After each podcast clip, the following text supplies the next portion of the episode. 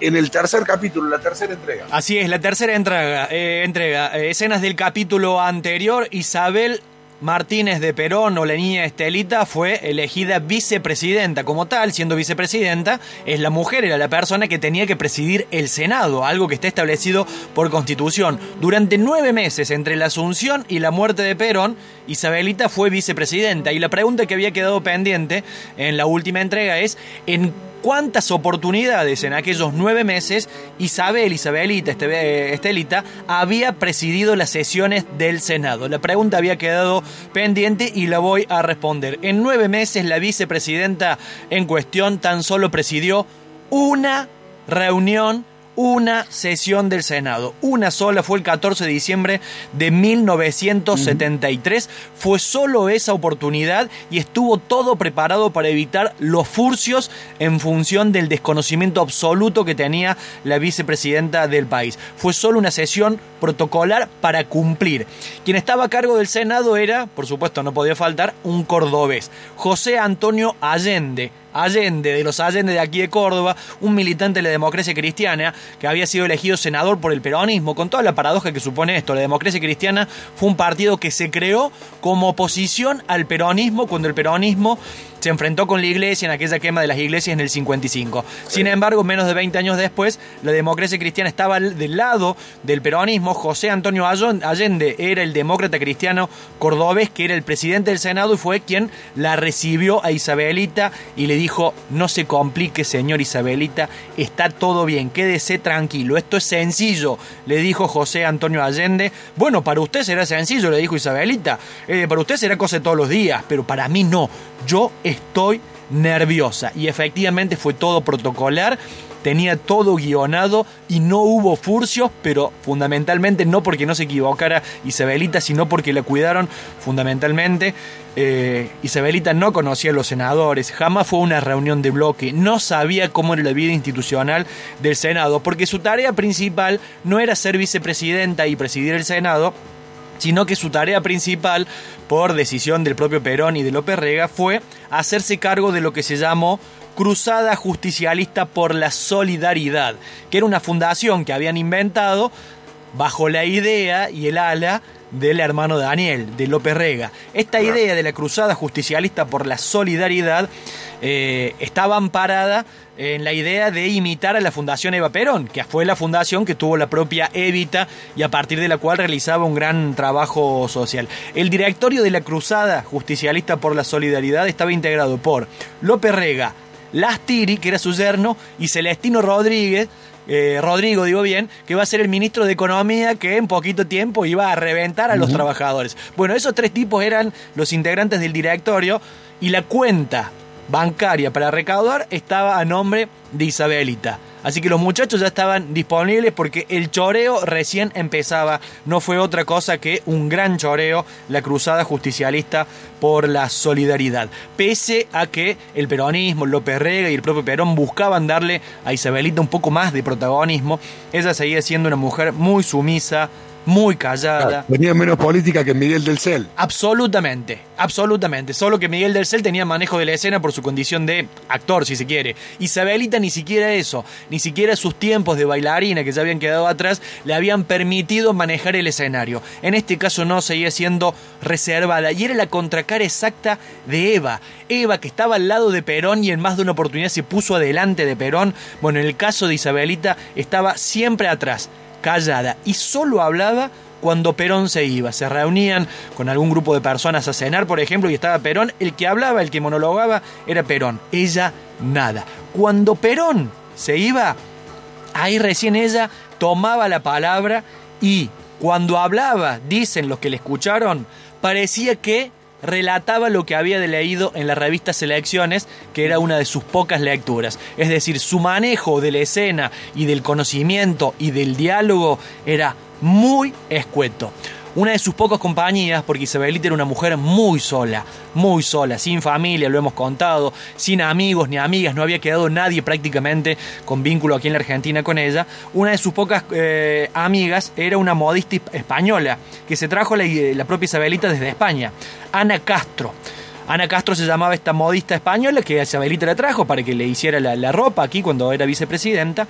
Ana era miembro del Opus Dei y el primer regalo que le hizo Ana Castro a Isabelita como vice fue el libro Camino de Monseñor Escriba de Balaguer, que no es otro que el fundador del Opus Dei. Esas eran las lecturas y esa era la formación de Isabelita. Llegamos a enero del 74.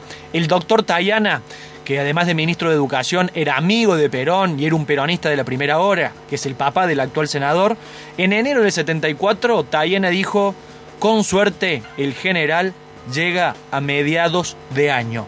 Sin embargo, a mediados de año, el 15 de junio del 74, a mediados de año, cuando Tayana anunciaba que la vida de Perón iba a llegar hasta ahí, lo mismo Isabelita se fue de gira con López Rega, anduvo por España, Suiza, Italia, fueron condecorados por Franco, por Francisco Franco, y fueron recibidos por el Papa, algo que Perón nunca había logrado en función de aquel enfrentamiento con la Iglesia en el 55. La gira fue con López Rega, los dos juntos, cuando se alojaban en hoteles, se alojaban en habitaciones separadas, pero siempre había una casualidad. Esas habitaciones separadas en hoteles tenían puertas que las conectaban. El 18 de junio del 74, Perón sufrió un infarto. Isabelita estaba lejos, estaba allá. La muerte llegó dos semanas después, cuando Isabelita ya estaba acá y asumió en condición de presidenta. Y asumió indecisa, vacilante, triste, con mucho temor. Los mediodías, como hemos contado en algún eh, momento aquí, los mediodías, pronto después de pasar por la residencia presidencial, se iba a Olivos y se olvidaba de lo que era conducir el país. Sin embargo, ella se defendía. Sé que muchos piensan que porque soy una mujer no puedo llevar el timón, pero tengo dos brazos y en una mano a Perón y en la otra a Eva. No tenía otro libreto, no tenía otro guion. Y además de eso tenía que soportar los embates de un país misógino, que si lo es hoy en el 2021, saca la cuenta de lo que era en 1974. Antonio Trócoli, diputado nacional, futuro ministro de Alfonsín, ministro del Interior de Alfonsín. Dijo Trócoli sobre Isabelita, aunque tenga polleras, la vamos a aceptar como presidente. Como si tener polleras hubiera sido un impedimento.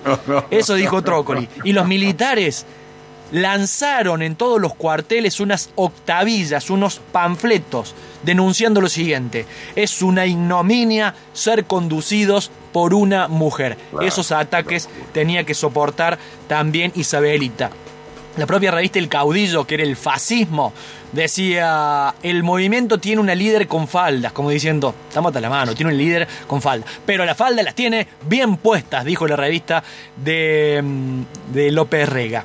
Pero Isabelita no tenía ninguna posibilidad de conducir el país, no solo por sus ideas de derecha, nacionalista, ultracatólica, sino porque era una mujer que no tenía formación de absolutamente nada. Tenían que aprobar una ley en el Congreso, una ley impositiva, el impuesto a la renta potencial de la tierra que había redactado el propio PJ, el oficialismo, que el radicalismo había apoyado, estaba todo ok, iba a salir, y se lo presentaron a, Isabel, que era la presidente, que tenía que tener la decisión final, la última decisión, la tenía que tener ella, se la llevó el secretario legal y técnico, se le presentó, cuenta el propio secretario legal y técnico, Gustavo Caraballo, de la forma más didáctica posible y lo dice él abiertamente, se lo presenté como si se tratara de eh, libro gordo de Petete, porque era el libro de cabecera que Isabelita siempre citaba. No lo estoy diciendo yo, lo dice el secretario legal y técnico de aquella presidenta. La presidenta le respondió después Libro gordo de Petete Martínez. sí. Pues son Martínez los dos, por eso. Completamente. La presidenta le respondió al secretario legal y técnico, después de no comprender absolutamente nada de esta ley impositiva. Doctor, le dijo Isabelita, yo no entiendo mucho de todo esto, pero será como alguna vez cuando estábamos allá en Puerta de Hierro, llegó una boleta de impuestos y el general dijo que los impuestos estaban cada vez más caros. El doctor Gustavo Caraballo le dijo sí, Isabelita, y avisó al Congreso que se votara la ley porque la presidenta no entendía nada. Mientras tanto, en el país se producía una matanza alevosa, una carnicería que afectaba fundamentalmente la militancia de la izquierda peronista y que Isabelita no hacía nada para frenar, o en todo caso la impulsaba. Según le dijo Helvar, el ministro de Economía, el hombre que era militante secreto del Partido Comunista, Helvar supo decir, después del asesinato de Ortega Peña, diputado nacional, hombre de la tendencia, uno de los intelectuales más destacados de la izquierda peronista, Isabel, dijo Helvar, no los puede parar. porque por un lado lo tenía López Rega y por otro lado lo tenía Macera. Macera, que era un hombre que, además de asesino y de ladrón, era un hombre que siempre andaba rondándole a las mujeres con poder. Y le rondaba también a la propia Isabelita, y eso generó los celos de López Rega. Una noche se juntaron a cenar y Isabelita tenía de un lado a López Rega y del otro lado a Macera. Y López Rega tenía que neutralizar el poder de Macera porque López Rega se quería quedar con ese poder. Entonces, ¿qué hizo López Rega para dejarlo mal parado a Macera frente a Isabelita? Almirante, le dijo López Rega mientras Isabelita miraba, ¿es cierto que usted es muy mujeriego? Macera se puso colorado y le dijo, ministro, ¿por qué no se va a la puta madre que los parió? Así Ah, bien, terminó. Claramente. ¿Qué? Claramente. ¿Qué? Claro. Así terminó aquella cena en donde Isabel estaba entre no una espada y una pared, entre una espada y otra espada. Cuando se fue, Macera dijo, a los gustos hay que dárselos en vida. Hablaba de mujeres y también hablaba de muerte. ¿Quién fue el isabelista número uno, pese a que Isabel hacía desastres en el país? Por supuesto, Carlo. Carlos desde La Rioja dijo, en las elecciones del 77 vamos a barrerlos a todos con Isabel a la cabeza. Carlos siempre se notaba al lado del poder. Iba a ser después el primero en no ser Isabelita. Le pido a Dios que los bendiga. En aquel momento, mientras ya el Estado Nacional estaba pronto a firmar el operativo Independencia y empezaba a reprimir, empezaba a ejercer el terrorismo de Estado, que no empezó en el 76, empezó antes, Menem llegó a decir, el Ejecutivo está haciendo patria con mayúsculas. Isabelita, mientras estuvo de viaje en Europa, en algunos de los viajes a los cuales fue como emisaria de Perón, había andado por China, eh, encontrándose con Mao, alabando a Mao, pero se olvidó prontamente de aquello y por aquellos días del 75 recibió a Pinochet en Buenos Aires. Y pese a que poquito tiempo antes había dicho que Mao y Perón representaban lo mismo para la liberación de la humanidad, con Pinochet en Buenos Aires dijo, ilustre presidente, le dijo Isabelita Pinochet. Nuestros dos países, desde el extremo austral del continente, serán un modelo para cuantos quieran imitarlo en el mundo. Eso dijo Isabelita mientras lo recibía al asesino Pinochet. En el medio llegó el Rodrigazo vía Celestino Rodrigo, el ministro de Economía que puso López Rega. Isabel defendió públicamente el plan, sin entender lo que defendía claramente. Los radicales intentaron, para frenar lo que era esa locura, intentaron hacer una reunión a solas entre Balbín, el líder radical, y la propia Isabelita. Perón le había dicho Isabelita, cualquier duda, cualquier problema, habla siempre con Balvin. Pero en el medio estaba López Rega y cuando Trócoli le dijo a, a López Rega, che, queremos que Balvin se junte con Isabelita, pero los dos solos, López Rega le dijo, no, no, no, no, no puedo, Antonio, no puedo, no, no, no. A esta chica, y se refería a la presidenta, a esta chica no se la puede dejar sola. El enfrentamiento era cada vez más grande, Isabel se puso a los movimientos obreros en su contra. La CGT comenzó a realizar marchas en su contra. Uno de los cánticos fundamentales era Isabel. Coraje, al brujo dale el raje, pero no había raje ninguno para el brujo. Hubo una reunión de gabinete el 26 de junio de la noche en pleno Rodrigazo mientras los salarios se devaluaban y los precios iban a las nubes. Una reunión de gabinete. Reuniones de gabinete en donde no había bromas, no había chanzas, no había ningún momento de relajamiento. Estaba el ministro Ricardo Otero que empezó a insultar a Rodrigo, al ministro de Economía, por lo que había hecho. Y no solo lo insultó, sino que lo empezó a correr alrededor de la mesa donde estaban todos reunidos. Nadie podía parar lo que era ese gobierno y esa locura. A lo, mismo Isabel no le importaba nada, fue a contramano de lo que le sugerían todos, suspendió las paritarias, economía de guerra. A un año de la muerte de Perón, Isabel estaba más sola que nunca, ni siquiera el movimiento obrero la, la, acompañaba y le hicieron un paro el 7 y 8 de julio del 75, un paro nacional al propio peronismo, a la propia esposa de Perón. Y en esa soledad, Isabel empezó a pensar en qué podía llegar a pasar si ella no podía continuar con el gobierno. Y ella o alguien pensaron una ley de acefalía una ley de acefalía en caso de ausencia del presidente o la presidenta. Mandaron esta ley de acefalía al Congreso, César, y el Parlamento tenía que decidir qué hacer con, esta ley.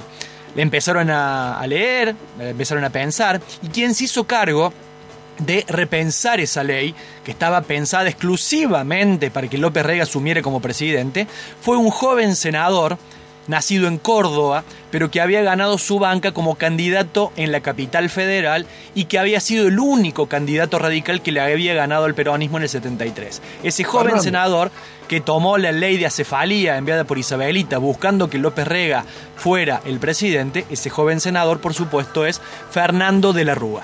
Fernando de la Rúa, que era un hombre muy formado en materia técnico-legal, agarró la ley de Isabelita de acefalía y le dijo, no, Isabelita, esto no se puede hacer y creó otra ley de acefalía el joven senador Fernando de la Rúa.